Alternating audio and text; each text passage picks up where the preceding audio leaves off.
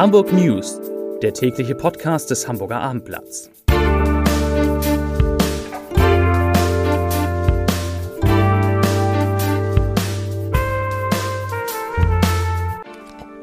Herzlich willkommen. Mein Name ist Lars Heider und heute geht es in diesem Podcast um den starken Anstieg der Corona-Infektion in Hamburg. Weitere Themen 3000 Hamburgerinnen und Hamburger lassen ihren Impftermin sausen, die Hala will Stellen abbauen und ein ehemaliger HSV-Profi sitzt in Haft. Dazu gleich mehr. Zunächst aber wie immer die Top 3, die drei meistgelesenen Themen und Texte auf abendblatt.de. Auf Platz 3 Havarie im Suezkanal. Die Ever Given ist in Hamburg berüchtigt. Auf Platz 2 549 neue Fälle.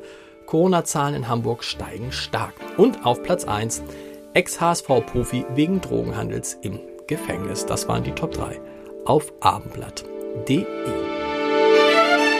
Die Osterruhe ist wieder einkassiert, andere härtere Maßnahmen gibt es nicht und so kann sich das Coronavirus ungebremst in Hamburg ausbreiten. Heute wurden in der Stadt 549 Neuinfektionen gemeldet. Vor einer Woche waren es gerade mal, und das war auch gar nicht so wenig, 389. Die 7-Tage-Inzidenz steigt damit deutlich von gestern 120,2 auf heute 128,6 Neuinfektionen je 100.000 Einwohner. Der massive Schulausfall in der Corona-Krise hat viele Schülerinnen und Schüler in eine schwierige Situation gebracht. Hamburgs Schulsenator Thies Rabe hat heute deshalb ein spezielles Förderprogramm vorgestellt, mit dem die Schüler Corona-bedingte Lernrückstände möglichst innerhalb des nächsten Schuljahres aufholen sollen. Schulbehörde und Zeitstiftung gehen für das Mentoring-Programm mit dem Namen Anschluss eine Kooperation ein. Dabei soll etwa jedem vierten oder fünften Schüler kostenlos ein Angebot für eine Lernförderung gemacht werden. Entweder zwei Extrastunden pro Woche in Kleingruppen über ein gesamtes Schuljahr verteilt oder vier Förderstunden pro Woche verteilt über ein halbes Schuljahr. Das Programm soll zum 1. August starten und Ziel ist es, dass bis zu 1000 Lehramtsstudierende als Mentorinnen und Mentoren nachmittags an den Schulen Lernförderkurse für Schülerinnen und Schüler geben. Die Vergütung der Lehramtsstudierenden wird sich zwischen 15 und 30 Euro die Stunde bewegen. Gar nicht schlecht. Wegen des vorübergehenden Stopps der Impfung mit AstraZeneca in der vergangenen Woche haben offenbar viele Hamburgerinnen und Hamburger ihre Impftermine platzen lassen obwohl die Hansestadt wie angekündigt mit anderen Wirkstoffen weiter geimpft hat. Etwa 3000 Impflinge sind in der Zeit von Dienstag 16. März bis zum Dienstag dieser Woche nicht zu ihrem Termin erschienen, wohl weil sie dachten, dass die Termine im Zuge des AstraZeneca-Stopps nicht stattfinden würden.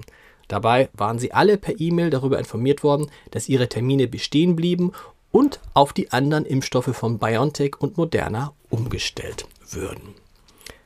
Er war Fußballprofi beim HSV, spielte in der Saison 2004-2005 für den Verein in der Bundesliga und für Deutschland in der U21-Nationalmannschaft. Jetzt sitzt Mustafa Kukukovic in Haft. Ihm wird Drogenhandel im großen Stil vorgeworfen und er ist der erste Prominente, den die besondere Aufbauorganisation Hammer der Polizei durch die geknackten EncroChat-Verläufe ermitteln konnte. Wie das Abendblatt exklusiv erfuhr, geht es um knapp 230 Kilogramm Marihuana, mehr als 30 Kilogramm Haschisch und rund 50 Kilogramm Kokain, die der 34 Jahre alte Ex-Fußballprofi mit einem Komplizen, der 29 Jahre alt sein soll, innerhalb von nur zwei Monaten in Hamburg veredelt haben soll.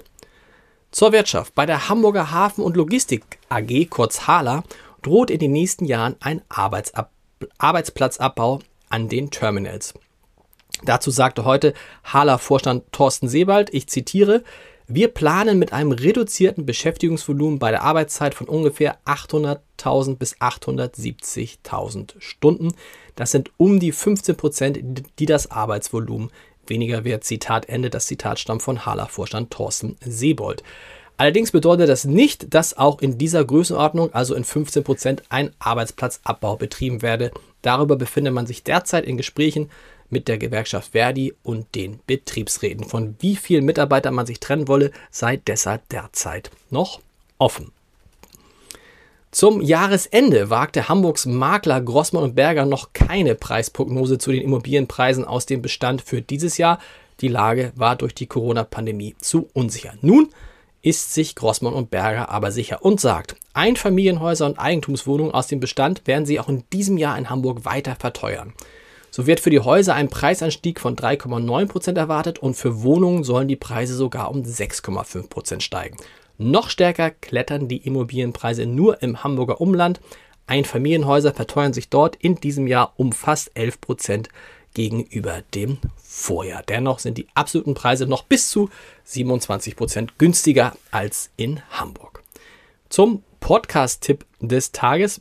Heute gibt es eine neue Folge unseres Stadtentwicklungspodcasts Was wird aus Hamburg mit meinem lieben Kollegen Matthias Icken. Da sollten Sie mal reinhören, denn es geht unter anderem um die Frage, ob Hamburgs Häuser künftig deutlich, deutlich höher, 10 bis 12 geschossig gebaut werden müssen. Hören Sie mal rein unter www.abendblatt.de slash podcast. Und wir hören uns dann morgen wieder an dieser Stelle. Bis dahin, tschüss.